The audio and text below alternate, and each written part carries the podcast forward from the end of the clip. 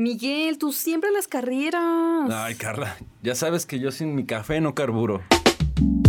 ¿Pero ya va a empezar el programa? Pónganse cómodos. Esto es Expresión Univa. Comenzamos. Hola, ¿qué tal? Bienvenidos a un programa más de Expresión Univa, este programa que surge de la Universidad del Valle de Atemajac. Para todo sistema Univa, a todos los campus estamos llegando y al público en general. Mi nombre es Carla Quiñones y también le doy la bienvenida a mi compañero Miguel Camarena. Miguel, ¿cómo estás? Muy bien, Carla. Pues con el gusto de, otra grabación, de otra edición más de este programa y, pues bueno, aquí vamos a estar departiendo con un, viejo conocido el día de hoy.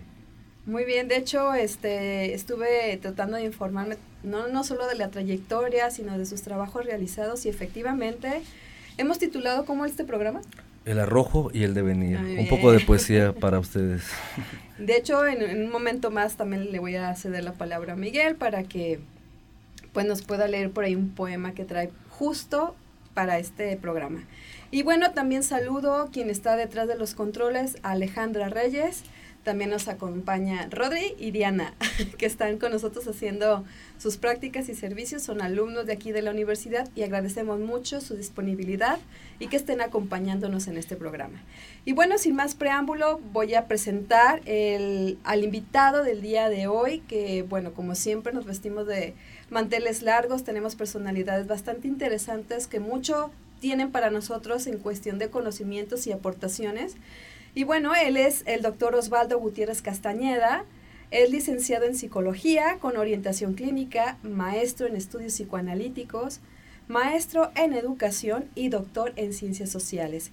Desde el 2007 ha practicado psicoanálisis y actualmente trabaja como case manager en el Departamento de Behavioral Health Service del Condado de San Diego, California, así como es profesor adjunto de la maestría de psicología del campus online de la Chicago School of Professional Psychology y es conferencista internacional. Durante el 2020 y 2021 desarrolló funciones en la International Laser Officer en México como parte del TCS Education System en Chicago.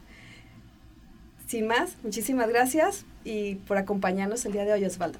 Gracias, Carla, Miguel. La verdad, yo encantado. La verdad, yo un poco eh, les decía a Miguel que iba a andar por acá por Guadalajara, entonces le decía si había oportunidad de vernos para dialogar y bueno, no tengo, no tomo este espacio más que con mucha gratitud para poder seguir pensando cosas que Miguel y yo siempre tenemos pendientes y gracias que nos acompañas tú para moderarnos en nuestras en estos improperios que, de pronto. No pues no tenemos que dejar la oportunidad de aprovechar que estuvieras por tierras tapatías y esperamos que no sea la única visita. Realmente ya sea en línea porque también tenemos la posibilidad de abrir ese espacio ahorita que con la pandemia nos abrió estas posibilidades pues de aprovecharla Osvaldo, pues vamos este, empezando con el poema que tiene Miguel. Sí, este, ahora sí que tratamos de preparar las cosas así muy, muy... Ad hoc. Ad hoc, ajá, ceñir el, traje justo para este programa. Y me gustaría dar lectura de un poema que escribió, pues uno de los de los escritores malditos más famosos, incluso en las redes sociales, ¿no? Que se ha vuelto ya una tendencia, una moda, que es Charles Bukowski. Y bueno, el poema se llama Lanzar los dados. Si vas a intentarlo, ve hasta el final. De otra forma, ni siquiera comiences. Si vas a intentarlo, ve hasta el final. Esto puede significar perder novias, esposas, parientes, trabajos y quizá tu cordura. Ve hasta el final. Esto puede significar no comer por tres o cuatro días. Esto puede significar congelarse en la banca de un parque. Esto puede significar la cárcel. Esto puede significar burlas, escarnios, soledad.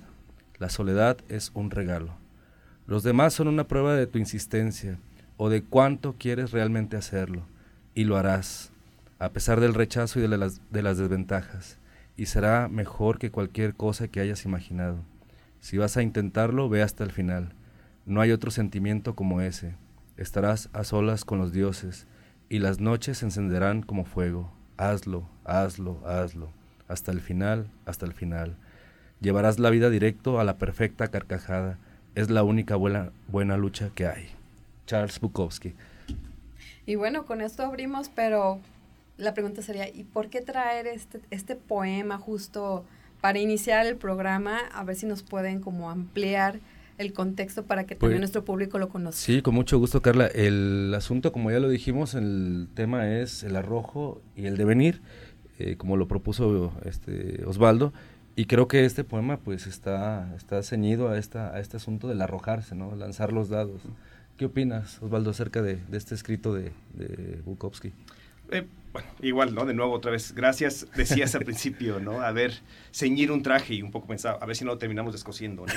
Este, esta confección que, Sí, sí. que pretendías hacer, ¿no? Bueno, son discusiones que al menos Miguel y yo, cuando yo era docente aquí en la universidad, veníamos como sosteniendo en pasillos, ¿no? Que básicamente arrojo y devenir puede ser como un término muy sofisticado, pero sí hay una problematización de fondo que tiene que ver con la formación, ¿no? Con la formación y un poco las apuestas relacionadas con lo que implican los proyectos profesionales, si no es que hasta de vida, ¿no? Y no sé si se puedan separar un proyecto de vida y un proyecto profesional, ¿no? Que pareciera ser que a veces se entienden como de manera separada. Entonces, sí, algunas problematizaciones que, que hemos venido dialogando, Miguel y yo, es a propósito qué implica formarse, ¿no? ¿Qué implica eh, hacer una apuesta por un camino profesional? ¿Y, y qué implica ser un profesional? ¿Qué implica ser un profesionista? ¿Qué implica transitar una experiencia institucional en donde hay una administración del saber muy particular, en donde hay apuestas políticas, éticas, incluso hasta morales, ¿no? Filosóficas de cada institución incluso, ¿no? Sin duda. Entonces, desde ahí, ¿no? Eh, el arrojo, y bueno, anclado en un poema también de un autor por ahí que nos ha mordido, sin ser expertos en él, que es Pascal Quiñar, en un librito que valdrá la pena que se revise, que es Butes, a propósito de que retoma la figura de algunos argonautas por ahí, ¿no? Entonces, desde ahí emerge, pues, estas discusiones eh, a propósito del poema y llama la atención, a propósito también valdrá la pena es decir, yo un poco me, en descargo mío, ¿desde dónde hablo? Si es importante decirlo, hablo desde entre cruzamientos, entre experiencia personal, formación, Claro. encuentros, desencuentros, identificaciones, de, de trayectoria de vida, prácticas profesionales y torpezas, ¿no? Desde ahí es donde vengo a dialogar con ustedes, ¿no? Eh, y llama la atención porque eh, ya, es muy curioso que Miguel para este tema apele a un poema. Y además Así que es. sugiera que es un poema que curiosamente en la época contemporánea, al menos lo que sugiere Miguel, ha tenido como mucha relevancia, cuando su narrativa es totalmente desangelada, cuando es una narrativa de despojo de horizonte. La pregunta es, ¿por qué seduce tanto? ¿Qué nombra? ¿Qué, qué silencio mata las palabras de Bukowski? Eso es lo que llama la atención. Alguien diría que el poeta es un poco el profeta de la época, ¿no? Es decir, el- Ok. el, el- el poeta se entendería que nombra aquello que solamente el sujeto puede sentir en el cuerpo, ¿no? De ahí que seduzca tanto la poesía, ¿no? De ahí que mandemos poesía y ándale, mira, así me siento, ándale. Pone figuras a cosas que a veces nada más nos invaden, pues, ¿no? Un poco es el contexto, pretexto y parte del texto de lo que nos convoca Miguel. Sí, porque, bueno, escuchando sus palabras, efectivamente sí habla de este arrojo, que es que sí me gustaría como ya empezar a profundizar. Eh, esta seducción, es decir, ¿qué implicaría o en el sujeto, qué es lo que le llama a, no sé, digo, hago esta analogía de estos animales que son, que, que se juntan en una determinada época y juntos van hacia un despeñadero, un, un arrojo. Entonces, yo hago esta analogía. El hombre también se ha, como retomando esto que acaban de mencionar, que suena muy profundo desde el poema, pero poniéndolo en, en, en términos más cotidianos, ¿qué implicaría este arrojo para el ser humano común? ¿No? Mira, curioso que apeles a esta figura de este, creo que son, no me acuerdo qué tipo de animal es, pero sí hay unos animales que se avientan por el despeñadero. Yo no soy etólogo, me puedo equivocar, pero si mal no entiendo, responde a fines de supervivencia de la manada. Así es. Curiosa figura también que, que propones, ¿no? Es decir, qué tanto los arrojos apelan también a supervivencia. ¿Qué, ¿Qué implica en la vida cotidiana, no? Bueno, un poco la pregunta es qué hace sostener la apuesta de una práctica profesional, ¿no? La, la que sea, ¿no? ¿Qué, ¿Cuál es lo que empuja a un sujeto a levantar la mano, insisto, para transitar, ¿no? ¿Qué tanto hay? ¿Qué es lo que seduce? ¿Qué es lo que convoca? Cuando preguntas esto, se viene a la mente en algún momento, Miguel y yo discutíamos que algún estudiante, bueno, me va a permitir decirlo así, ¿no? Sin mucho detalle, pero un estudiante de la carrera de medicina, Miguel dando clases de antropología filosófica, corrígeme Miguel si no fue No, es correcto, es y perdón que arrebate tu, espíritu, No, tu bien, anécdota, está bien, está bien. pero que al menos en mí dejó como muy clavado este, esta, esta figura que alguien le interpela, ¿no? La- sin duda entendemos que, como decíamos, toda institución alberga un posicionamiento filosófico respecto al hombre, ¿no? Es decir, una antropología, un, un- un funcionamiento antropológico respecto al hombre-mujer, ¿no? Ser humano. Sí. Y desde ahí, una vez que tú estudias ahí, entenderíamos que suscribes ¿no? O al menos tendrás, este, tendrás que estar expuesto a sostener o al menos enfrentarte al posicionamiento antropológico de esa institución. Entonces Miguel, en estos espacios que tiene la universidad para transmitir el posicionamiento antropológico que sostiene la universidad, un estudiante de medicina le interpela de alguna forma y de qué me sirve eso para ganar dinero o no. Sin duda pareciera Si esa fuera la apuesta final, eh, porque eh, en realidad hay un montón de aristas en, alrededor del ejercicio incluso de la determinada carrera que se elige. La pregunta es si, si, el sujeto que está transitando tiene claro que la apuesta final sería esa o cuántas, o de alguna manera cuánto el contexto contemporáneo pareciera ser que en el horizonte es la apuesta final. Entonces, la, la, pregunta es, dentro de los arrojos, ¿qué tanto? Sin duda en el contexto contemporáneo yo sostendría que no hay nada más osado y atrevido que transitar una experiencia de estudios universitarios diría por ahí Sigmund Freud, ¿no? Y perdón que lo saca a colación el maestro, no hay algunas profesiones imposibles, ¿no? Entre ellas el psicoanálisis, que no voy a entrar por ahí, pero sí la educación. La educación, la educación ¿qué, ¿qué, quiere decir Freud? Una lectura de la profesión imposible es que no hay garantías. Ajá. No hay garantías. Tú no puedes garantizar el devenir de un sujeto, ¿no? Sino es lo que sí puedes ofrecer es que el sujeto a lo largo del tránsito institucional pueda construir un posicionamiento ético sí, la adquisición de un saber, pero también un posicionamiento ético y que el sujeto, al menos esa es mi apuesta, en la vida universitaria, al menos que pueda tener la posibilidad de hacer una apuesta una vez que egrese. Que tenga esa posibilidad de hacer un arrojo de decir, sí, esto es lo que quiero. O sea, la, meta nunca es la premisa para cruzar el saber institucional o sea, no es como yo lo que pretendo es, ahorita poníamos el ejemplo del dinero, y entonces escojo la, precisamente la que más me puede proporcionar esos recursos, derecho, medicina, lo que socialmente está como colocado en ese estatus. Pero si fuese ese el, el, punto a donde hay que llegar, pues no importa qué institución me lo ofrezca, o sí.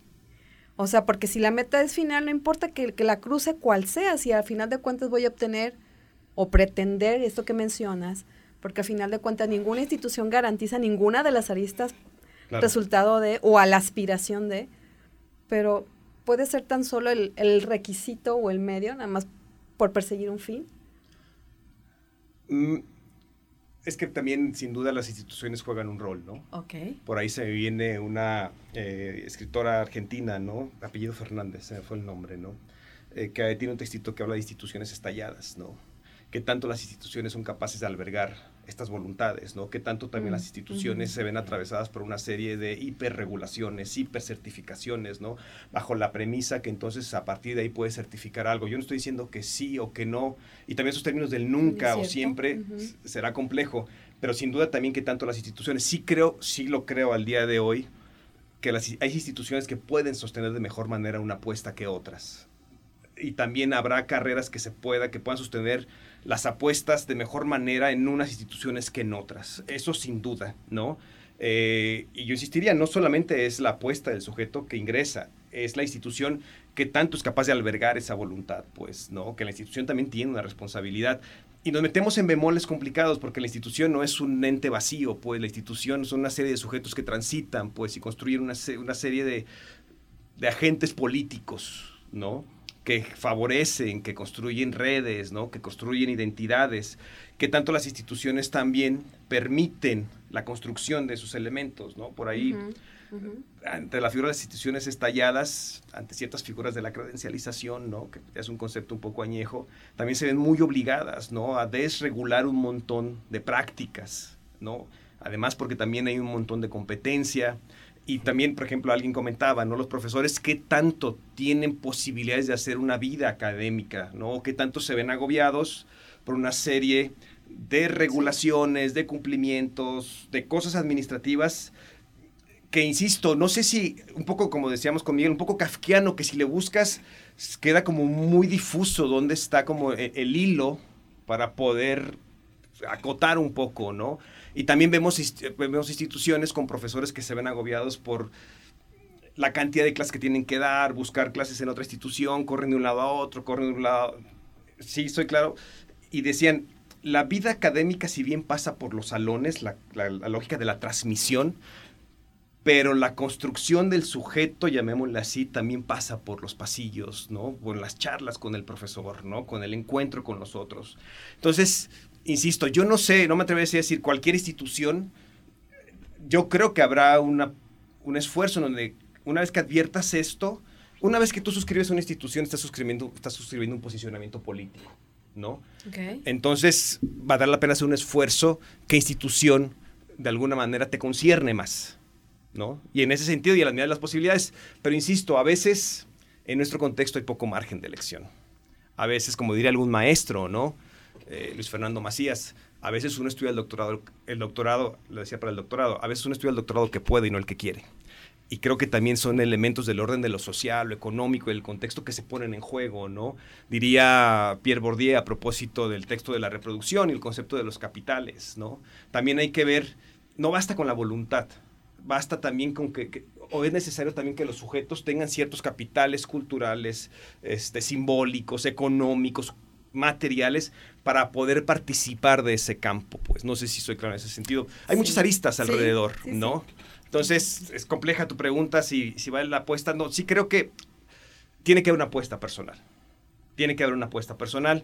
Como diría también este maestro, ¿no? ¿Qué es lo que sostiene al sujeto? ¿Qué es, qué es lo que hace? Los que corren maratones sabrán más de esto, pero ¿qué es lo que sostiene al, maratonista de terminar la carrera? Es decir, llevan una batalla interna, ¿no? De que sin duda quieren cortar la carrera conforme pasan los kilómetros. Y lo único que lo sostiene es un trabajo muy en solitario. Y lo único que lo sostiene es su deseo de terminar. Y yo sí creo que las carreras profesionales, las instituciones cobijan un poco. Hay que transitar por ellas, pero también hay que correr el riesgo de salir de ellas. Y un poco a partir del arrojo, ¿no? Pero tiene que haber, diría eh, Alejandro Klein, el sujeto a lo largo de su desarrollo debe encontrar escenarios que le ofrezcan puertas de entrada, que lo reciban, que lo cobijen, pero también que le ofrezcan una puerta de salida para no quedar anquilosado a riesgo de la asfixia, ¿no? Claro. Pues ahora sí que la, la pregunta se plantea para reflexión. Esperamos que en el transcurso del programa podamos obtener un acercamiento, una respuesta más clara, ¿no? Sí, y bueno, a mí me parece que interesante la la reflexión y lo que se está poniendo sobre la mesa eh, en cuanto que pareciera que la posmodernidad, si le podemos nombrar a algo así, para un poco para ubicarnos, para tener un volardo ¿no? en, el océano o en la playa, en el puerto, eh, se, se, han difuminado muchísimo como estos, estos referen esas referencias o referentes que al menos creo que compartimos tú y yo este asunto de la, de la del anclaje a ciertos personajes, ¿no? O sea, que nos identificamos eh, sin llegar quizá a la idolatría, pero que sí nos dan un horizonte, nos dan un sentido, son como ciertas brújulas que encontramos para ciertas situaciones. Complejas, como lo, ya lo vienes mencionando, este, eh, inabarcables, desde, desde, luego, por una solamente, etcétera, eh, pero que sí dan, sí dan albores de, de, de alguna manera de, en lo individual de encontrar un sentido. Me parece, por ejemplo, que se ha perdido la reflexión, obviamente siendo, siendo también un poquito objetivos, eh, en, el, en lo social, en lo popular, la reflexión sobre temas como la libertad, la aventura y una crítica a lo que también, volviendo de estas instituciones, no sé si podemos hablar un poco también de estas empresas culturales o industrias culturales, o digamos de aquellos que, por otra parte, están dedicadas al, fin de lucro absolutamente, generando experiencias, generando productos, servicios, etcétera. Eh, que también eh, tengan, tengan este, hayan menguado o hayan eclipsado la reflexión personal o particular sobre, sobre un tema como la libertad o como la aventura. Eh, recuperando un poquito a Butes, que yo recuerdo que muchos alumnos tuyos después me decían, Osvaldo nos recomendó un libro este, de Pascal Quinag, este, debutes y, y, él nos hacía la referencia de que personaje ahí medio olvidadón, medio, medio digamos, marginado, ¿no? Marginal. De la historia. Eh, de la historia, ¿no? Todos hablamos de Aquiles, hablamos de Ajax, hablamos de Orfeo, Orfeo etcétera. Este, pero, pero Butes, este, parecía olvidado o relegado, ¿no? Y, Pascal Quinal en este libro lo retoma como precisamente como esa figura, esa figura que nos da, un, nos da también un sentido o cobra algo sentido, ¿no? Eh, igual que lo hace Camus con Sísifo, ¿sí? en este su libro del mito de Sísifo, que también muy interesante la, la propuesta. Eh, pero qué tanto nos hemos, incluso en la formación, en la formación la, en la, universidad, qué tanto hemos dejado, dejado de lado este, este discurso o estas referencias mitológicas, en el sentido de Joseph Campbell, eh, pero también qué tanto tenemos que regresar. Decía Pascal Quinar, tenemos que desenterrar después de cientos de años y, de, y quitar esas piedras de esas tumbas de esos hombres que, que, no estuvieron de acuerdo, ¿no? que estuvieron al margen, que se salieron, que dijeron, no, no estoy de acuerdo con lo que ustedes piensan, con lo que socialmente ustedes me plantean, no estoy de acuerdo, me lanzo, ¿no? Me precipito con la cabeza, dirían en latín, después hace una referencia interesante. Pero qué tanto, eh, ya sintetizando la pregunta, Osvaldo, qué tanto, por ejemplo, estos personajes que son anónimos, que son, yo a veces muy dramáticamente digo que, ¿cómo es posible que haya millones de seres humanos eh, que puedan transitar la vida sin de pronto llevarse estas, estas referencias mitológicas, ¿no? de, emocionarse con estos, con estos pasajes de tantas y tantas este, épicas, como hace rato mencionabas tú, que le dan un sentido de alguna manera a la vida, ¿no? en el sentido de Campbell, que sea todos reproducimos un mito, consciente o inconscientemente. Pero ahí está, pues ahí está, ahí está. Y esa parte creo que hoy ha sido sustituida por, por personajes o ficciones que pareciera le abonan más a un, a un, a un sistema económico que a una realización, etcétera, humana. Mm. A propósito de eso que decías de un poco el, el, abandono ¿no? del mito, ¿no? la imposibilidad de que se vayan construyendo, y se me viene a la mente, se me fue este, los efectos, las consecuencias de la modernidad, este sociólogo, se, me fue, se me fue el nombre, ¿no? Pero a propósito, ¿no? A ver, si bien es cierto el tema de posmodernidad, modernidad, como dices, son referentes para colocar una serie de experiencias y narrativas y subjetividades, ¿no?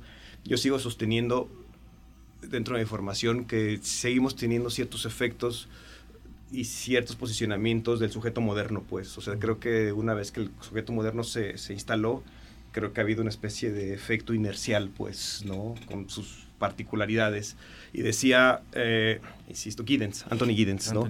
Decía que si bien es cierto la modernidad apelaba a despojar de toda esta serie de figuras míticas, este, religiosas, místicas, pero decía, no, no, la modernidad no hizo más que despojar a la divina providencia, quitarla para colocar eh, la divinidad del progreso, pues, ¿no? Es decir, yo no sé si el sujeto se pueda despojar de mitos, ¿no? El tema es de dónde abrevan los mitos que al día de hoy el sujeto sostiene. Habrá muchas definiciones de mito. Una es una mentira que se cuenta, una verdad que se cuenta con mentiras, ¿no? Que hablan y que narran, que exponen algo del humano que está ahí emergiendo. Y yo no sé si al día de hoy nos podemos despojar de esos mitos, sino más bien, o del mito, tocaría ver el sujeto de dónde abreva, pues, ¿no? cómo accede a sus figuras míticas y que empujan y que construyen sentido, ¿no? Eso colocaría como un primer elemento para pensar. Roland Barthes decía que, estos mitos antes eh, salían, surgían de la literatura y que hoy los vemos en el cine y en los comerciales de detergentes. Bueno, e, e, eso es a lo que voy. Y yo sí creo, pues, sí hablo que de esto que propones sin duda estamos atravesados por nuestros contextos, pues desde donde emergemos, ¿no? Sí, a propósito de la libertad, habrá que ver qué quiere decir. Yo cuando apelas a eso, yo me coloco como muy en la náusea, pues, de... De Sartre. De Sartre, pues, ¿no? Sí creo que hay una especie de libertad que trajo la modernidad y desde ahí me coloco, ¿no? Que es el yugo de la libertad, que precisamente es esta náusea de tenerte, tenerte, tener que verte obligado a tener que elegir. Esa es una maldita tragedia del contexto contemporáneo, ¿no? En el periodo de los estamentos, ¿no? En el periodo previo a la modernidad, nacías en un lugar, no era más que esperar, ¿no? A que llegara el final, ¿no? Eh, nadie se preguntaba qué quiero ser cuando sea grande, ¿no? Nadie se preguntaba qué quiero estudiar. Y creo que la parte trágica del contexto moderno que lo proponen los existencialistas es esta, pues que las, yo la suscribo. Y sin duda desde ahí habrá gente que no la suscriba, ¿no? Y sin duda también creo que aquí eh, estamos atravesados por nuestras singularidades, ¿no? Y nuestras historias y nuestras tragedias, ¿no? Pero sí, ¿qué, es la libertad? La posibilidad de elegir. Y creo que en el tema de elegir estamos demandados y exigidos a un arrojo, pues porque la gran particularidad y la gran tragedia es que no se puede elegir todo. ¿No? Es decir, qué bien que haya neverías con 42 sabores. sí. Y te digo porque en Tijuana hay una nevería que el gran eslogan, ¿no? 42 sabores. Pues sí, pero no te los puedes comer todos. Hay que elegir. A pesar de las opciones, hay que elegir. Y creo que ese es el, gran terror, pues, porque también dentro de la elección hay una, una dosis de pérdida. Y más allá de la libertad de elegir, qué tanto estamos dispuestos a soportar a lo que se renunció. Y creo que ha sido una especie de complicación, porque se construye al menos pareciera ser, dentro de los mitos contemporáneos, pareciera ser que hay una especie de aspiración hacia el todo, ¿no? Hacia esta especie de que bastará con que quieras para que suceda. Mi posicionamiento, desde mi formación, desde mi manera de entender al sujeto, desde mi visión antropológica del sujeto, es que hay un malestar que es estructural y que hay que aprender a vivir con él, pues, ¿no? Del no todo, no es cierto que todo se puede, pero sí algo. Y desde ahí es que eh, se pueden hacer apuestas, ¿no? Y puedes generarse sentido, ¿no? Pero sí, el tema del arrojo creo que tiene que ver con eso. Arrojarse es hacer una apuesta. Y el tema de las apuestas, pues es complicado porque hay una de dos. O ganas o pierdes. O ganas o pierdes, ¿no? Pero sin duda, haber puesto esto, se me venía a la mente una cita de alguna investigación de un sujeto de apellido Garavito que decía que en el contexto contemporáneo eh, los hijos de los padres, los hijos que están estudiando, están más capacitados, con mejores herramientas, eh, mejor formados que sus padres, pero tienen menos acceso al empleo, menos acceso a participar de la economía, a diferencia de sus padres, ¿no? Entonces, insisto, si bien es cierto, hay una apuesta otra vez, que el sujeto, desde mi punto de vista, quien transita por una, al menos en el contexto profesional, tendrá que hacer una apuesta, una elección, no puede ser especialista en todo. No. ¿No?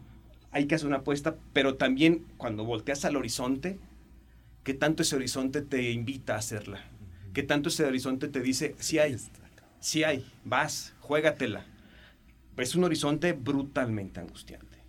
Sin duda, por eso sostendría que tampoco es dramático, pues, ¿no? Pero sí tendríamos que ver que en estas decisiones hay contextos socioculturales y decía Pierre Bourdieu, ¿no? No hay para todos. No hay para todos, pues, ¿no? A final de cuentas, hay otros temas que podemos resbalarlos un poco y, no será posiblemente el espacio el día de hoy, pero está el tema de los privilegios, pues también que se pone en juego, ¿no? Y dice sí, Bourdieu, o Bourdieu, francés no es el mejor, pues, ¿no? No te puedo. mi francés no es francés de entrada, ¿no? este, Todos igual, acá el inglés sin barreras también está a tope. Este, decía, es una fantasía en donde de repente hay esta idea de que hay acceso para todos, pero no todos tienen los mismos capitales o privilegios o herramientas para rendir, ¿no? Es decir, becas a un chico en una universidad prestigiosa, de una clase baja, popular, no tiene las herramientas. hay que ofrecerle todo, ¿no? Es decir, son chicos que ofrecen, hay que ir de intercambio, hay que tener cierto equipo tecnológico, hay que tener cierta narrativa. Sí. llegas despojado. Es decir, entonces no es cierto que hay para todos. Puedes decir, ah, yo, yo le di beca, aquí hay oportunidades, pues sí. Pero ¿qué tanto hay un contexto que el sujeto pueda participar? ¿No? Es como si de alguna manera pones a jugar a alguien un partido de fútbol sin saber fútbol. Exacto. ¿No? ¿Quieres jugar? Ahí está la pelota. Ahí está la cancha. ¿No? Ah, pero sin, sí. Entonces, a propósito de la libertad, colocaría eso, pues, ¿no? Y sí creo que el, sujeto al día de hoy es también entender qué implica ser profesionista, pues, de dónde, de dónde se origina esta, esta figura, ¿no? Que básicamente, dirían algunos, ser profesionista es adquirir un saber para intervenir la realidad, para modificarla. Diría algún profesor, es un poco hacerle una manita de puerco a la realidad para que confiese, ¿no? Algo que está ahí es contornear escenarios. Y yo insistiría, yo sostenía esto con los alumnos de psicología, si es que ustedes, si, es, si ustedes decidieron dar este paso, es que ustedes de alguna manera renunciaron a la doxa para acceder a la episteme. Exacto. Es decir, algo del saber popular ya no les alcanzaba. Algo no les daba sentido y de ahí que ustedes quisieron transitar por una especie de un saber más o menos organizado que algo pueda decir de la realidad. y ojo, dejo la nota ahí, no sé si nos vamos a ir a corte. no se trata de que no ganes dinero, no se trata de eso. Pero lo que yo problematizo, claro que todo el mundo tiene derecho a vivir bien, pero pareciera también que en nuestro contexto pareciera una, una, especie de ofensa aspirar a ciertos satisfactores. no podemos tampoco descolocarnos del espacio donde vivimos. Pero la pregunta es, ¿cuál debe ser el horizonte de una práctica profesional? Pues con eso nos vamos a quedar, nos vamos a ir un corte y enseguida regresamos para, pues ahora sí que ampliar. Yo me quedé todavía con muchas dudas con todo lo que han estado comentando mis compañeros, así que no le cambien, regresamos a Expresión Oliva. Evalúa los fenómenos psicológicos y contribuye al bienestar de la sociedad. Estudia psicología en UNIVA, www.univa.mx. Y bueno, estamos discutiendo el tema del arrojo y el devenir. Estoy con, eh, bueno, estamos tanto Miguel como yo su servidora con Osvaldo platicando precisamente el papel al momento de que un estudiante puede decidir optar por una carrera o por un tipo de institución, qué es lo que implica. Estábamos hablando de este arrojo, de, de lo que, de alguna manera, antes de, de, irnos a corte, pues cómo influye esta libertad o es una cuestión de aventura cuando también planteamos que, eh, un poquito fuera del aire, que son es un mal necesario tal vez, no sé si el, término sea el adecuado, pero el papel de las instituciones mm, aporta la introducción a un lenguaje construido no solo para cada carrera, sino por la institución misma que se rige como una universidad que contiene cierto tipo de conocimientos a compartir, ¿no? O incluso se puede posicionar, ¿no? Yo tengo los conocimientos más avanzados que, determinada institución a nivel tecnológico y eso también puede ser como un debatir, ¿no? Para la elección adecuada. Yo preguntaría desde esta perspectiva, entonces, ¿dónde está la libertad o es más bien un instinto aventurero por parte de quien elige por dónde transitar el devenir de su conocimiento para después hacer un ejercicio profesional? Es una apuesta, sin duda, ¿no? Es decir, sí creo que es una apuesta. a ver, paso uno, las instituciones sin duda son necesarias. No puede existir lo social si no es a partir de las instituciones, ¿no? Es el legado que se queda a partir del derrocamiento de la monarquía, ¿no? Es las que se encargan de construir el sujeto social, ¿no? Para eso son las instituciones, ¿no? Eh, tienen sus bemoles, todas tienen sus bemoles, pero sin duda de alguna manera utilizar un concepto psicoanalítico, ¿no? Edipizan la experiencia de lo social, es decir, nos salvan de quedar atrapados en el goce o en la perversión de un otro, ¿no? Las instituciones, hay una serie de regulaciones, de continentes que coartan, pues, que solamente sea la voluntad de uno. Sin duda son necesarias, ¿no? Desde lo familiar. Y dirá Pierre Bourdieu, ¿no? Las instituciones, sobre todo las educativas, cumplen una función de alguna otra forma construir una especie de ciudadano, ¿no? Que se espera, ¿no? Para eso son las instituciones. ¿Son necesarias? Sí, de alguna manera regulan, contienen, eh, homogenizan una narrativa. A pesar de la diversidad de narrativas que puedes encontrar, pero hay una narrativa dentro de un continente, ¿no? Eh, hay un espíritu aventurero o una especie de arrojo, sí creo que es decir, a la distancia te pones a ver, es una especie de atrevimiento, un chico de 16 años, 17, en donde se le interpela de manera muy convincente, ¿qué quieres estudiar? ¿A qué te vas a dedicar el resto de tu vida? Esa es la consigna. o sea, ya es, una, sentencia. y eso es una condena, ¿no? una condena. Eh, creo que de entrada ahí hay algo de arrojo, ¿no? Un poco precipitado por el contexto que te empuja, ¿no? a tener que decidir a ver, no neguemos, pues hay una serie de imaginarios sociales que juegan a nivel de la institución que eliges lo sabemos y son parte del juego de lo social que tenemos que estar advertidos, ¿no? No es lo mismo presentar un título de una universidad en otra nos guste o no, eso está ahí, ¿no? Y pueden ser como cosas muy incómodas de denunciar. Además, para aterrizar estos imaginarios, estás eh, refiriéndote a estatus sociales. Pues el capital simbólico del que hablaba Bourdieu también, ¿no? no lo mismo una computadora con una manzana o uno que trae una H y una P. o determinado logotipo. En un Ajá, exactamente, exactamente. O desenvolverte en un medio en el que, pues, digamos, aspiras a, mm, digo, no, no, no hablando en la cuestión económica, sino ya incluso en las relaciones en donde pues ya no es lo mismo a lo mejor del contexto donde vienes. Ah, otra cosa que podríamos pensar, este, dentro de esta cuestión del imaginario, incluso, ¿no? Que también funcionaba en generaciones atrás, en donde era las profesiones o los oficios era porque el abuelo lo estudió, el papá lo estudió y entonces el, el hijo también lo tenía que estudiar. Entonces, este, digo, nada más para aterrizar estos, lo, ¿a qué nos referimos con estos imaginarios? Pues son estas ideas de repente o aspiraciones que no necesariamente son reales, ¿no? Que pueden estar como apuesta, como mencionas tú. Pero se sienten como tales. Ajá. Sí, este. y, las padeces como tales, Sí, sí, sí. Ahorita de los imaginarios se viene a la mente un cuentito, o sea, fue el nombre del autor, pero que habla a propósito de que conservaba las almas, ¿no? Y las guardaba en una especie de closet, ¿no? Y eh, decía que en ese closet un poco lo que, como lo llamaba, era el almario, ¿no? Porque conservaba ciertas almas ahí. Cuando hablamos de imaginario, pensemos que en lo social hay una especie de closet que alberga las imágenes que dan sentido en, en, donde participamos, ¿no?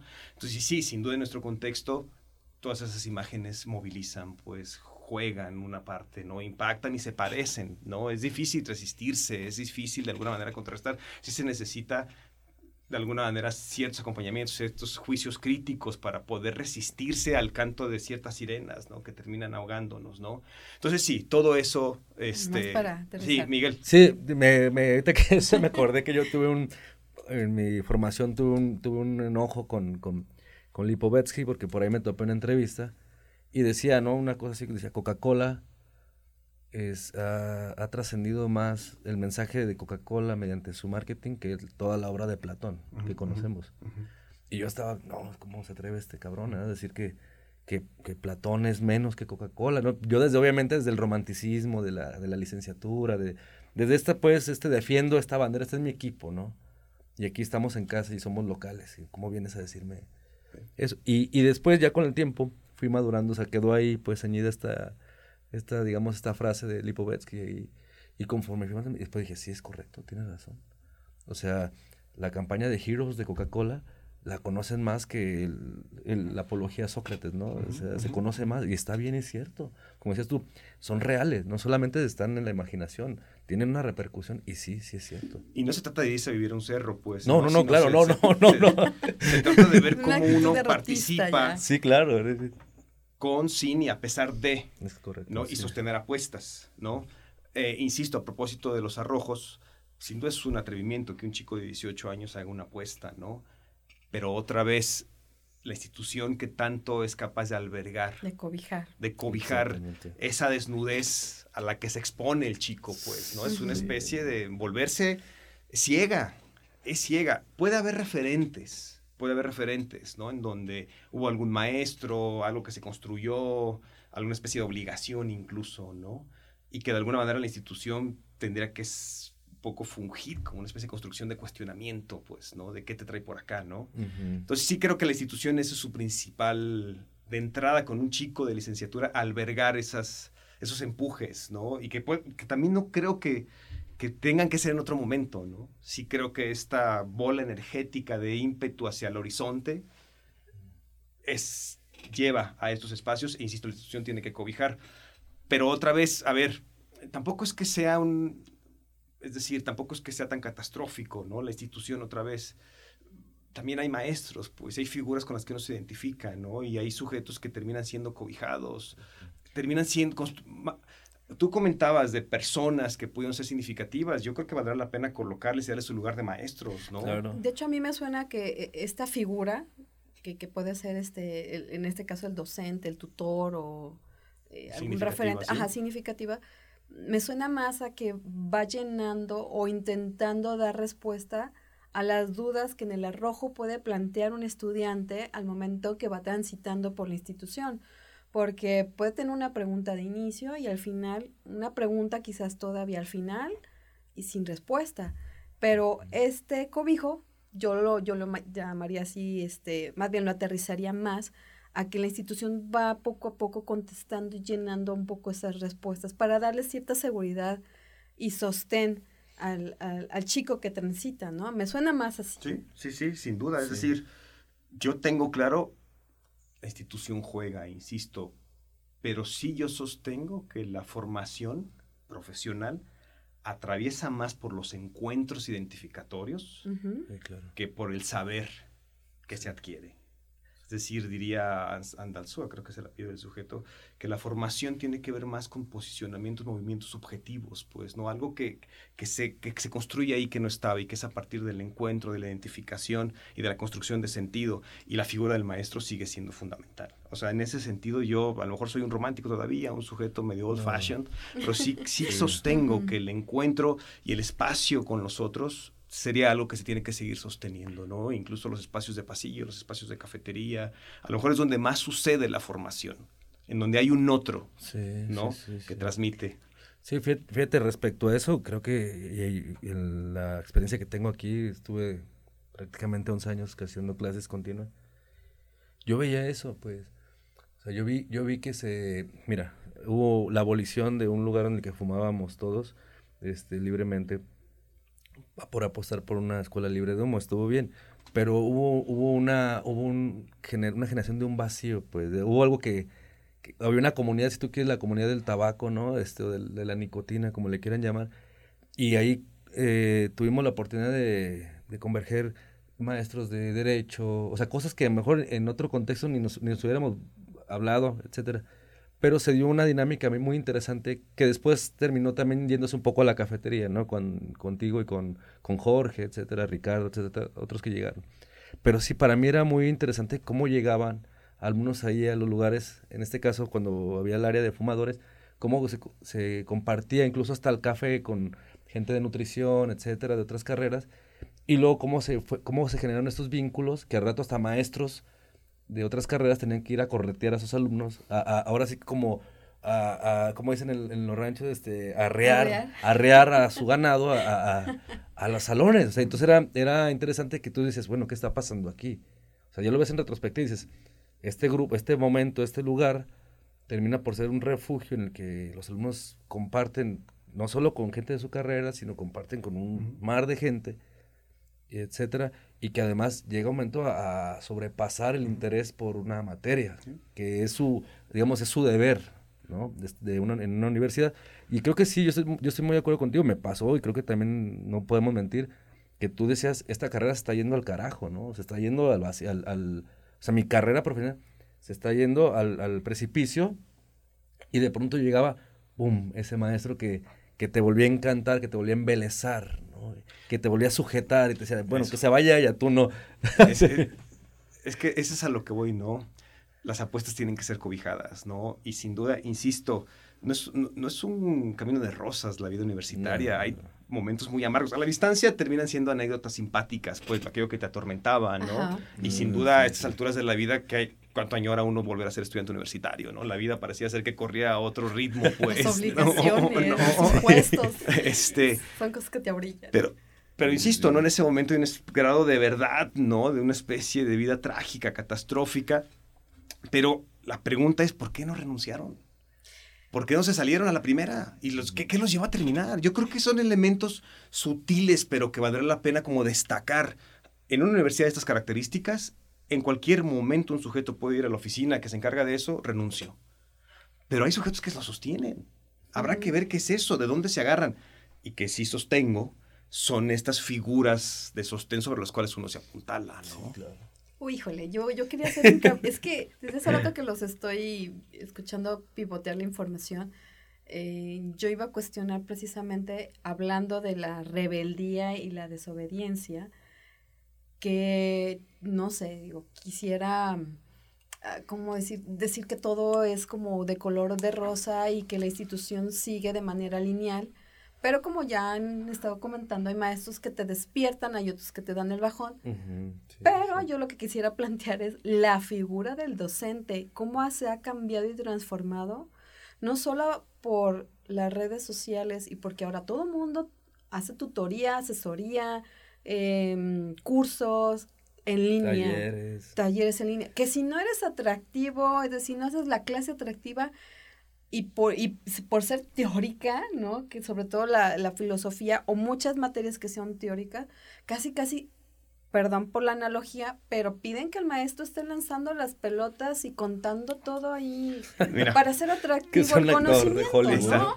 estas figuras casi este, protocolarias, primero de clase, ¿no? ¿Qué esperan de la clase, no? Sin duda creo que es un... A ver, es una práctica creo que sí es eh, pertinente porque o puedes ampliar expectativas o reducirlas, ¿no? De qué tanto un alumno puede depositar a la experiencia de tu clase. Pero es común, entiendo, pues, ¿no? Uno transitó por ahí y, repite cosas, ¿no? A veces... Vivimos en los dos lugares. ¿No? Y de repente dicen que la clase sea divertida, ¿no? Amena. Amena. Y yo sí un poco reaccionaba, ¿qué quieren decir? Pues no soy entretenedor, pues. Es decir, yo creo que están en el peor lugar para divertirse. Sin duda este no es el espacio, vayan al circo, vayan al cine, ¿no? Lo que sí les puedo garantizar es que sea un espacio en donde circulen ciertos cuestionamientos Y al menos sí será, habrá un compromiso en donde tú puedas construir ciertas preguntas respecto a lo que te trajo aquí. Divertida. No, va a haber un momento muy áspero. Y creo que también hay una parte como muy complicada, que una parte es el vínculo romántico que se puede gestar entre docente, alumno, pero el gran reto del, docente, y creo que es la parte áspera de la docencia, es invocar a la norma, invocar a la ley a lo cual estamos convocados, ¿no? Yo siempre les decía, hay una parte áspera que es la regulación, y de entrada les digo, yo no la puse. Yo también estoy atravesado por una regulación. A veces dicen los alumnos, ah, es que pero si usted llega tarde, que recursos humanos me, que recursos humanos me sancionen, no ustedes. Ustedes no son depositarios de esa regulación. Alguien más es depositario de la regulación del docente, ¿no? Entonces sí creo que la parte más compleja de todo esto en, la relación es que tanto el docente se permite también desilusionar a sus alumnos cuando lo tiene que reprobar. Es decir, tú puedes ser el mejor docente mientras concedas, mientras digas, mientras... El día que tú invocas a la ley, que sancionas, es la peor persona que pudo haber acontecido en la existencia de ese sujeto. Y sí creo que también hay un trabajo interno que uno sea capaz de desilusionar, ¿no? También para no quedar atrapado. Porque a, propósito, ¿no? Puedes generar deudas y puedes generar un sujeto muy atrapado, pues, en esta figura, llamémoslo así, dadivosa, generosa de tu parte, ¿no? ¿Cómo te van a cuestionar? ¿Cómo te van a interpelar? Y cosificas al sujeto, ¿no? En la medida que la norma está regulada. Y no sé si el docente, insisto, para mí la figura del docente es generar espacios de discusión. No sé si enseñar forzosamente tiene que haber un efecto, ¿no? Yo apelaría a una... A propósito de que decías, preguntas más, con, respuestas más concretas. A lo mejor es falta de compromiso, pero yo desde hace mucho, no sé si las tenga, pero sí al menos me permito construir con el otro más preguntas de las que llegamos. Y yo lo que les digo a los alumnos, les decía, más allá de llevarte respuestas, llévate preguntas, porque a partir de eso es que puedes continuar, ¿no? Entonces, sí, retomando la figura del, docente, eh, creo que es importante, creo que es una parte sin duda que tiene que estar atravesado por el romanticismo pero también por una especie de concreción y de regulación y poder soportar el desencanto. Y, que, es decir, yo me pongo a pensar, sin duda, atrás de mí las generaciones a las que yo enseñé tienen un lugar y de alguna manera, y nos van expulsando. Eso, eso también tiene que, lo que veíamos, también uno tiene que ir renunciando a esos espacios, ¿no? Para darle cabida a otras narrativas y también creo que el gran reto del docente es darle lugar de colega a un alumno. Oh. Buen punto. Creo que eso no es tan sencillo. Es decir, como el reto de un padre es dar el lugar de adulto a un hijo. ¿No? Guardando las proporciones, toca ciertas fibras en lo íntimo, ¿no? Incluso que un alumno pueda saber más cosas que uno, ¿no? En ciertos temas, ¿no? Este, o que pueda haber logrado otras, triunfado en otras batallas que uno terminó por ahí, en la derrota absoluta, ¿no? Entonces, sí, este, creo que el espacio pero yo, destacaría después, uno, los arrojos y quién los alberga y quién los acompaña y quién resulta este, significativo en, ese andar. E insisto, el, estudiante que terminó, ¿qué lo llevó a terminar? ¿no? Y yo sí diría, la licenciatura, alguien diría, no es más que una extensión de la prepa, ¿no? Es terminar de construir una apuesta de vida, ¿no? La licenciatura es básicamente asomarse por la ventana, que sin duda reduces, eliges, apuestas y te dicen tus profesores, este es el camino posible elige. Y cuando egresas de la licenciatura, yo un poco la apuesta sería que un sujeto sale convencido de su apuesta, la que sea, incluso se vale decir yo no quiero esto. Creo que eso, eso debe de precipitar. Exigirle a un estudiante egresado de licenciatura que devenga profesionista, eso es algo que se construye. ¿no? Al menos desde mi punto de vista. Y claro, a toro pasado, ¿no? Y a propósito del devenir del tiempo, ¿no? Son ideas que uno va construyendo a partir de ciertos tropiezos, ciertas imposibilidades y resignaciones que también uno va construyendo, ¿no? Así es. Muy fuerte, pero digo, sí, yo lo viví. O sea, yo soy licenciada en psicología, les comentaba un poco afuera del aire. Y mi desempeño actual es más hacia el área de comunicación, hacia la, la fotografía, el video. Entonces, pues también hay estos cambios tan drásticos, ¿no? Es que mira, pasa, a ver, aquí saco una figura, ¿no? Es que en nuestro contexto, la figura de la profesión está ligada a la figura de la identidad personal. Termina siendo tragado por la profesión. Incluso... Te inviste. no hay manera. No hay manera. Sí, y, y, y, el gran tema, a ver, estas son reflexiones de la vida cotidiana, ¿no? Que he tenido oportunidad de poder circular ahí en cierta zona del sur de California, ¿no? En donde, y que doy clases en esta escuela de Estados Unidos, que es en línea, para mí es como muy significativo que de repente hay gente que gira profesionalmente y que de repente hay gente que estudia psicología y además tiene un negocio de uñas y además es mesera en un barman y además era un abogado que dice yo estoy cansado de ser abogado y me meto en Uber. No hay una especie de experiencia trágica ni de fracaso, ¿no? Porque de alguna forma como que la experiencia de lo profesional tiene que ver más con una práctica y no con algo de lo íntimo que coloca en el mundo, ¿no? Como que lo que lo coloca en el mundo es otra cosa. Habrá que detallar más, ¿no? Pero aquí pareciera ser, y también es cierto, vivimos en un contexto que lo que permite la movilidad social a aquellos más o menos atravesados por ciertos despojos es la profesión. Esa es otra realidad, ¿no? Que, en la profesión se juega más allá de una práctica, pues, ¿no? Es la, yo crecí en ese contexto. Yo al día de hoy sigo sosteniendo que la profesión es una posibilidad de tener cierta movilidad social lo creo así. Yo al menos ha sido mi experiencia y me siento afortunado por ello, ¿no? Habrá que ver si en este contexto sigue siendo vigente, ¿no? Este, pero sí, a propósito de que egresas, digo, ninguna decisión es una prisión, pues, ¿no? sí. Así es, buen punto. Miguel. Sí, no, esta parte eh, que menciona Osvaldo, que tenemos platicado, y aquí Alejandra Reyes también está, está dentro de esto. Yo, yo me maravillaba cuando entré aquí a la universidad de clases, eh, de cómo la, la, misma vida profesional como docente, dado que estudié filosofía, ¿no? había muchas este, posibilidades en el mercado, este, de pronto me, me, sorprendí cuando me hiciste la invitación al programa de radio, Carla, que, oye, necesitan a... Y decía, pero es que yo no sé nada de locución, o sea, como, no, pero es que los muchachos ahí como que andan como muy, muy superficialmente ahí hablando y ve y échale la mano, que andales ahí una ruta, una guía, ¿no? Y bueno, va. Entonces empezaba ahí y de pronto veía que mis amigos, pues, ay, te escuché, cabrón, ¿no? Este, qué chido esto. Y empezó a generar una... Y luego de pronto la, la, misma docencia me fue llevando a otros aspectos que, que de pronto decía, bueno, es que a mí me... considerado no, explorado. Y me animaba con un cierto nivel de, de, miedo, que también me gustaría un poco que a lo mejor tengas ahí algunas palabras para hablar sobre el miedo. Este... Eh, me, me, atrevía porque pues siempre, siempre he tenido este ímpetu de, de hacer cosas que, vaya, me aburro pronto, pues, me enfado pronto de las cosas. Entonces, más vale a la realidad y a mí irnos este, cambiando pronto porque si no, no sé quién se arte primero de, uno, ¿no? Entonces, este, y me fascinaba esto, ¿no? Iba cambiando, iba.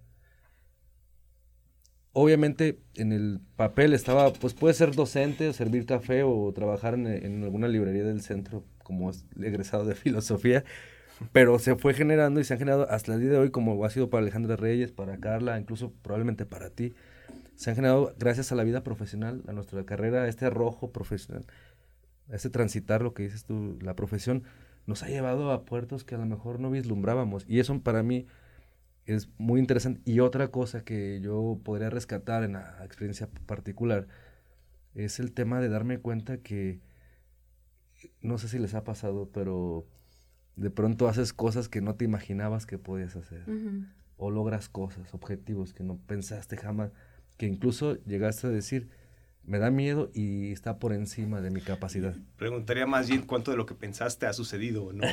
sí, claro. Sería la pregunta, ¿no?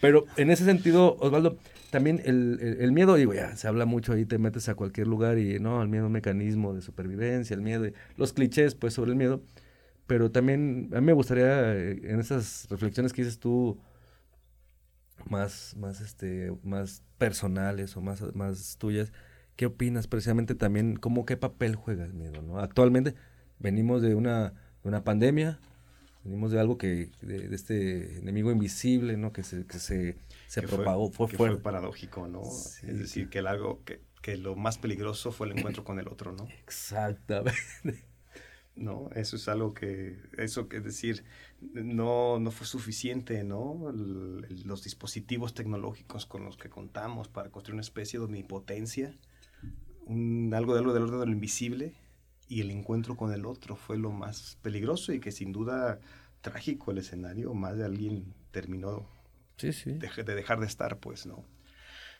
Eh, bueno, a propósito del miedo, híjole, como dices, ¿no? Es decir, puede haber como narrativas ya muy bien construidas, ¿no? Que pueden generar como mejor sentido. Mm, yo lo, lo, lo, que diría, más allá de, de, hablar del miedo, ¿no? Sin duda, hay elementos, ¿no? Que se ponen en juego en relación al histórico, una serie de imaginarios en donde uno supone que se está alejando de lo esperado, ¿no? Y sin duda en tomar una decisión a veces se ponen en juego ciertos ideales, lealtades, expectativas, ¿no? De cómo la gente, que la gente no espera eso de mí, ¿no? Y habrá sin duda cada quien hacer sus trabajos íntimos, pues, ¿no? Esos cuestionamientos que sin duda nadie puede hacer esas batallas por uno, ¿no? Están los libros de superación personal, pero el gran tema, diría Irving Yalom en un textito que yo se lo sugería mucho a los alumnos porque resume de buena manera ciertas coordenadas nietzscheanas, ¿no?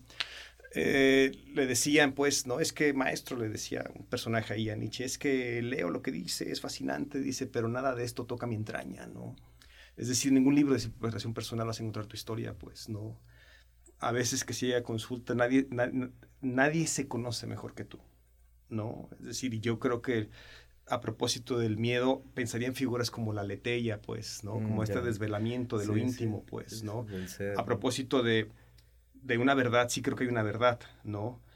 Yo sí creo que hay algo del orden de lo íntimo que a todos empuja, ¿no? Y son figuras muy retóricas, muy simples, muy de lo cotidiano, ¿no? Pero sí las sostengo y creo que funcionan a propósito de esta verdad íntima. Hay una verdad, sí, no está fuera, ¿no? Está en lo íntimo y hay que jugársela porque esa verdad puede incomodar a muchos.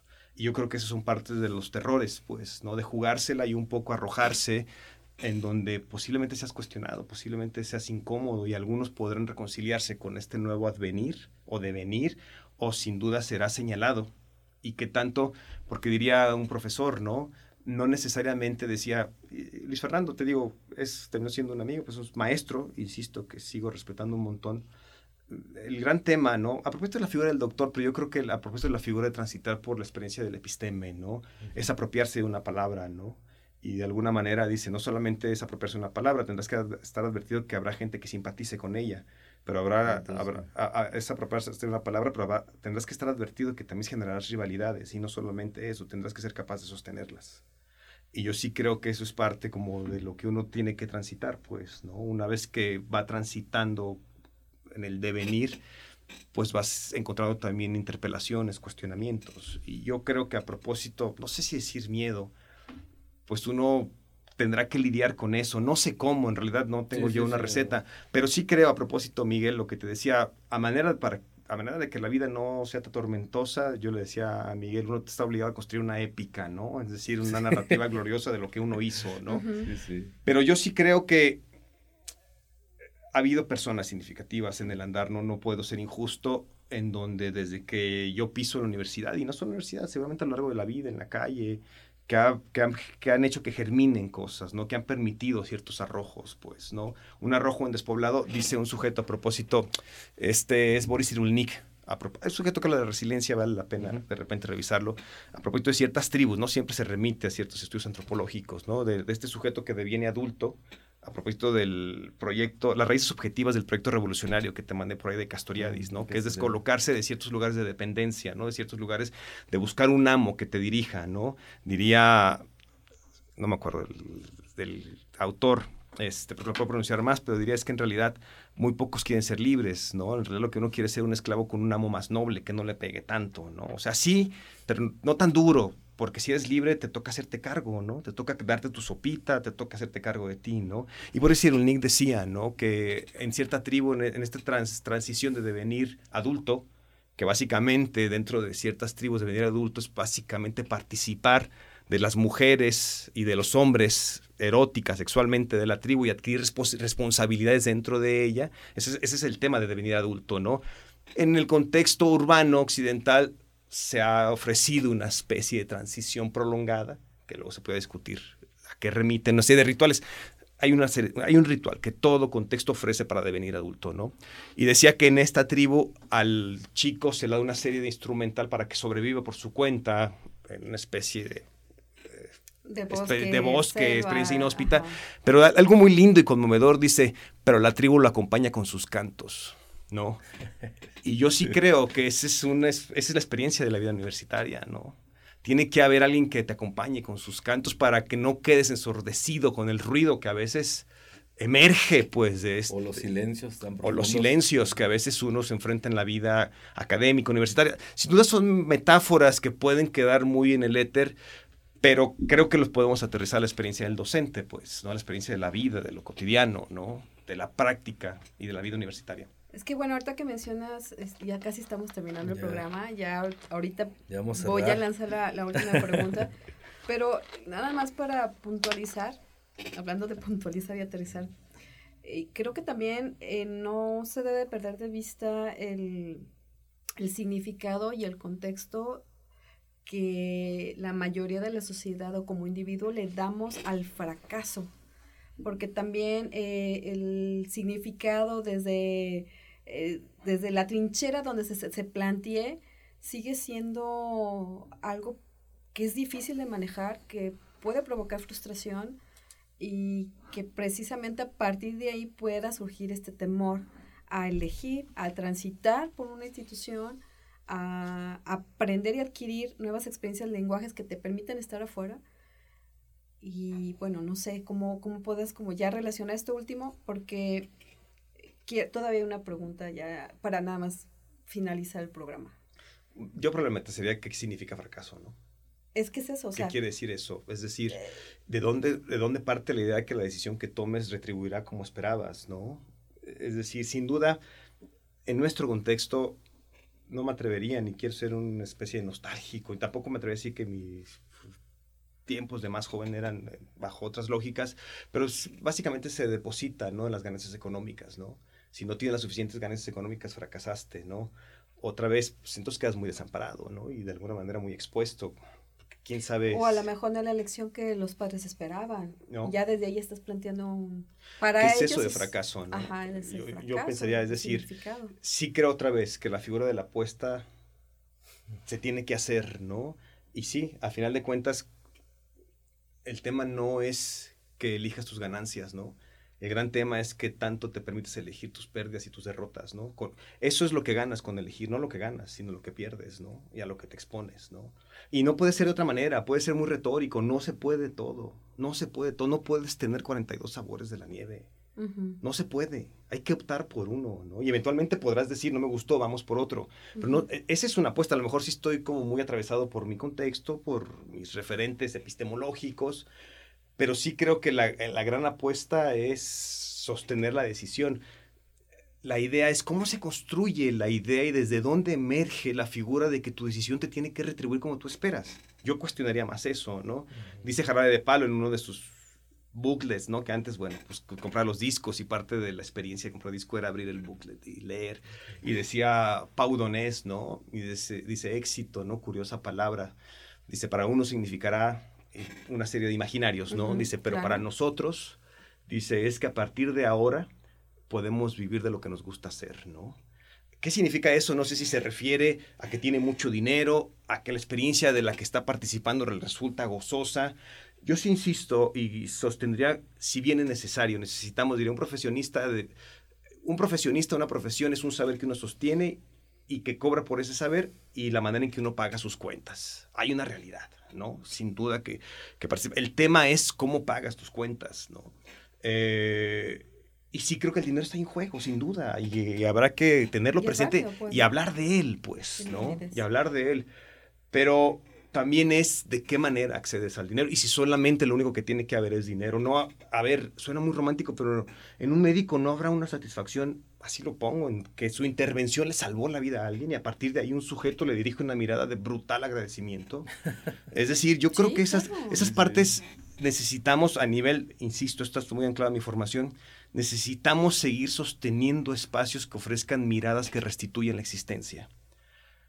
Y yo sí creo que no hay cantidad monetaria que alcance para la restitución de la existencia. Y eso es a partir del encuentro con el otro, de alguien que te dirige una mirada y te dice gracias de alguien que de repente, supongo que algún arquitecto construye una especie de espacio donde alguien a partir de ahí tiene experiencias muy particulares. Puede decir barbaridades a propósito de las diferentes profesiones, pero sí creo que la profesión está atravesada por ahí, ¿no? A partir, insisto, de perturbar la realidad y favorecer la vida humana, la que sea.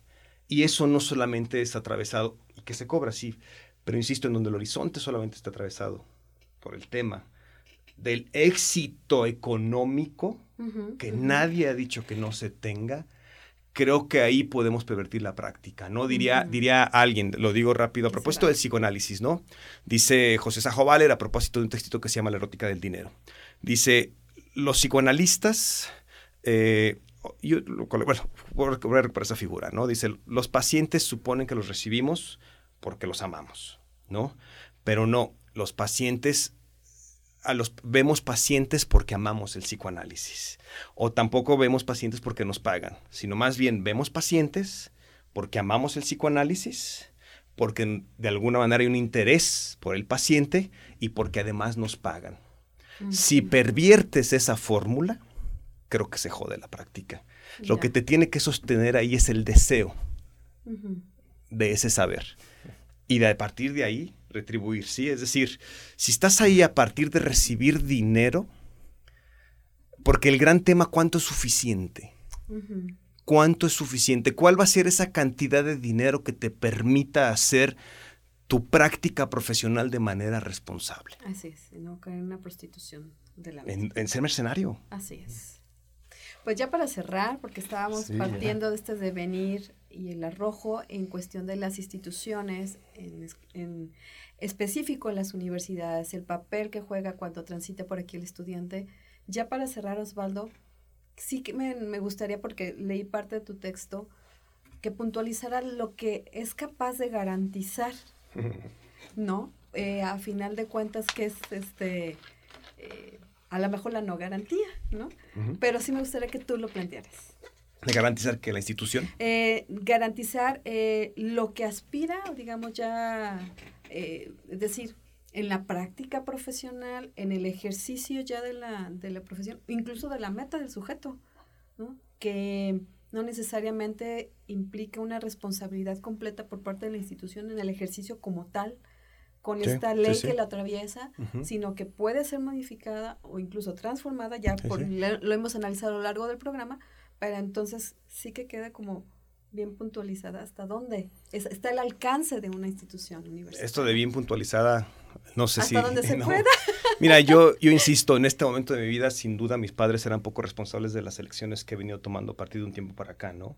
Sin duda es cierto, la institución será poco responsable del que, lo que el sujeto individual como profesionista decida colocarse, ¿no? Pero en la institución la apuesta es que no podrá ser interpelada de que no se hizo lo, que de alguna manera mm, prometió hacer. ¿no? Al final de cuentas, insisto, por eso hay prácticas políticas, morales, que incluso cuando alguien se va a escribir te dicen de esto se trata, ¿no? Al menos uno podrá decir el que egresa, no hay chamba, no era lo que yo esperaba, sin duda, pero no podrá interpretar la institución que no sucedió lo que la institución dijo que iba a suceder en el tránsito de la institución. Por eso, la apuesta es de uno tiene que haber espacios donde se sostengan, pero la apuesta sigue siendo de uno, ¿no? Y arrojarse en ese sentido. La institución arroja hijos, pues, ¿no? Pero cada hijo tendrá que hacerse cargo de las decisiones que toma, ¿no? Entonces, este, ¿qué garantías hay? Es que es muy tramposo, pues, ¿no? yo diría, es que no las hay. Lo que hay es la garantía de tu deseo Suena romántico, insisto, ¿no? Y habrá que profundizar más. la garantía de que tú hiciste esa elección y la estás sosteniendo, esa es la garantía. Esa es la garantía, ¿no? Porque estás aquí porque así lo decidí, ¿no? Como diría Nietzsche, ¿no? Este, pues es una elección elegida. Es una soledad elegida, ¿no? Es decir, que de repente lo encuentran ahí solo, oiga, maestro, véngase a cenar. No, no, prefiero estar solo. Oiga, pero no No, es que esta, esta soledad la estoy eligiendo yo, ¿no? Entonces yo creo que en ese sentido, toda carrera presenta sus bemoles. Y entonces yo creo que lo que tendríamos que apostar es asumir las tragedias de nuestras decisiones, ¿no? Y yo creo que esa es la garantía que te puede ofrecer el tránsito, una serie de tragedias con las que tendrás que aprender a lidiar, a soportar, pero tampoco quedar condenado, ¿no? Es decir, es lo que yo diría, ¿no? Ninguna decisión es una prisión, ¿no? Y nadie dijo que si estudias ingeniería el resto de los días tendrás que ser ingeniero, ¿no? El tema es devenir, transitar, y sin duda uno termina donde está, a propósito de lo que decías, Miguel, no sé si producto de las decisiones, ¿no? Sino producto de los impactos del encuentro con otros. No tú dijiste, alguien me dijo, vente para acá, cosa que tú no tenías registrado. Y yo también asumo esto, soy efecto de los impactos de decisiones que yo tomé. Muy bien. Pues Osvaldo Gutiérrez Castañeda, doctor, eh, que ejerce en varios ámbitos de la psicología y alguna vez estuvo aquí como docente de nuestra casa de estudios. Te agradecemos que nos hayas acompañado el día de hoy. Gracias por el espacio y bueno, de verdad muy agradecido por charlar y muy enriquecedora la plática. Miguel, nos despedimos. No, pues sí, ya, ya, ya es hora. Eh, ya huele a sopa, ¿no? Este, para los que no tienen una noción del tiempo, en este momento ya está oliendo sopa, ¿no? Eh, eh, no, pues yo agradecido también con Osvaldo, que digo, además de, de haberlo conocido como docente aquí y haber formado parte de la universidad, pues nos hemos convertido en una especie de lobos esteparios que se mandan mensajes este, cósmicos de vez en cuando, este, y y que tuvimos la fortuna de, convivir y dialogar y que seguimos malamente a lo mejor ese viviendo del usufructo del pasado, pero... Seguimos sosteniendo algunas indignaciones. sí, me doy cuenta de ello y me, da, me da gusto y a veces me, me, da un poco también de tristeza, ¿no? De nostalgia. quizá porque no, porque no se da la oportunidad de, de, compartir más y seguir generando otras, otras cuestiones, pero ahí se mantienen, ¿no? Se mantienen y creo que algo es algo, ¿no? Dirán en el barrio. Entonces, este, pues gracias Osvaldo, gracias por haber solicitado esta audiencia, ¿no?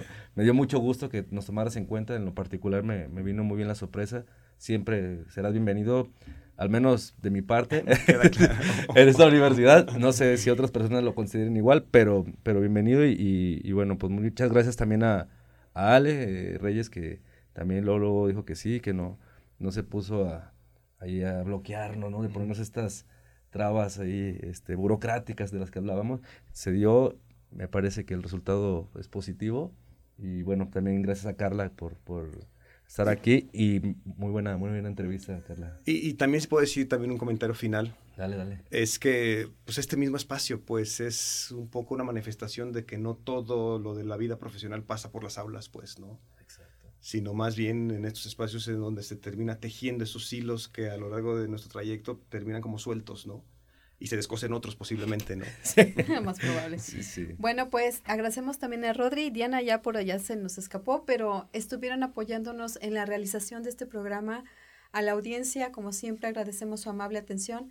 Mi nombre es Carla Quiñones y nos escuchamos y nos vemos en la próxima. Esto fue Expresión Univa. Se peinaba lo garzón la viajera que quiso enseñarme a besar en la Garda Austerlitz. Primavera de un amor amarillo y frugal como el sol del veranillo de San Martín. Hay quien dice que fui yo el primero en olvidar cuando en un si bemol de Jack conocí a Mademoiselle Amsterdam. En la fatua Nueva York da más sombra que los limoneros la estatua de la libertad. Pero en Desolation Room las sirenas de los petroleros no dejan reír ni volar. Y en el coro de Babel desafina un español. No hay más ley que la ley del tesoro en las minas del rey Salomón. Y desafiando el oleaje sin timón ni timonel por mis sueños va ligero de equipaje sobre un cascarón de nuez mi corazón de viaje. Luciendo los tatuajes de un pasado bucanero, de un velero al abordaje de un, de un no te quiero querer. Y cómo huir cuando no quedan islas para naufragar al país donde los sabios se retiran del agravio de buscar labios que sacan de quicio. Mentiras que ganan juicios tan sumarios que envilecen el cristal de los acuarios de, de los peces de ciudad. que mordieron el anzuelo, que bucean a ras del suelo, que no merecen nada.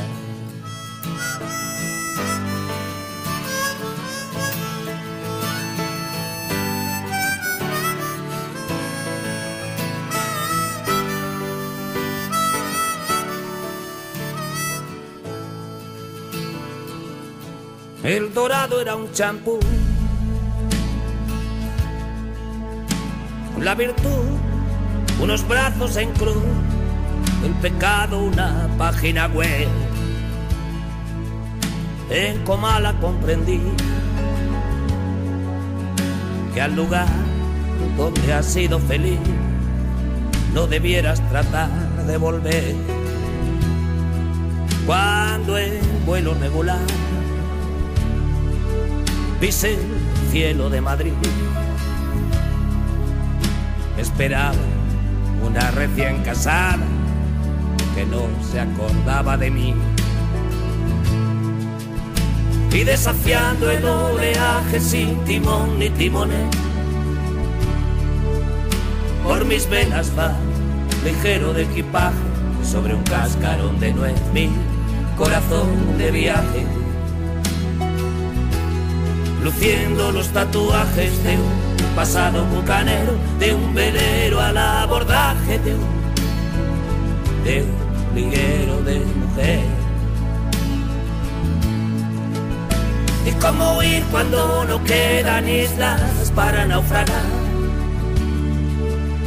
al país donde los sabios se retiran del agravio de buscar labios que sacan de quicio Mentiras que ganan juicios tan sumarios que envilecen el cristal de los acuarios de, de los peces de ciudad que perdieron las agallas en un banco de borralla en una playa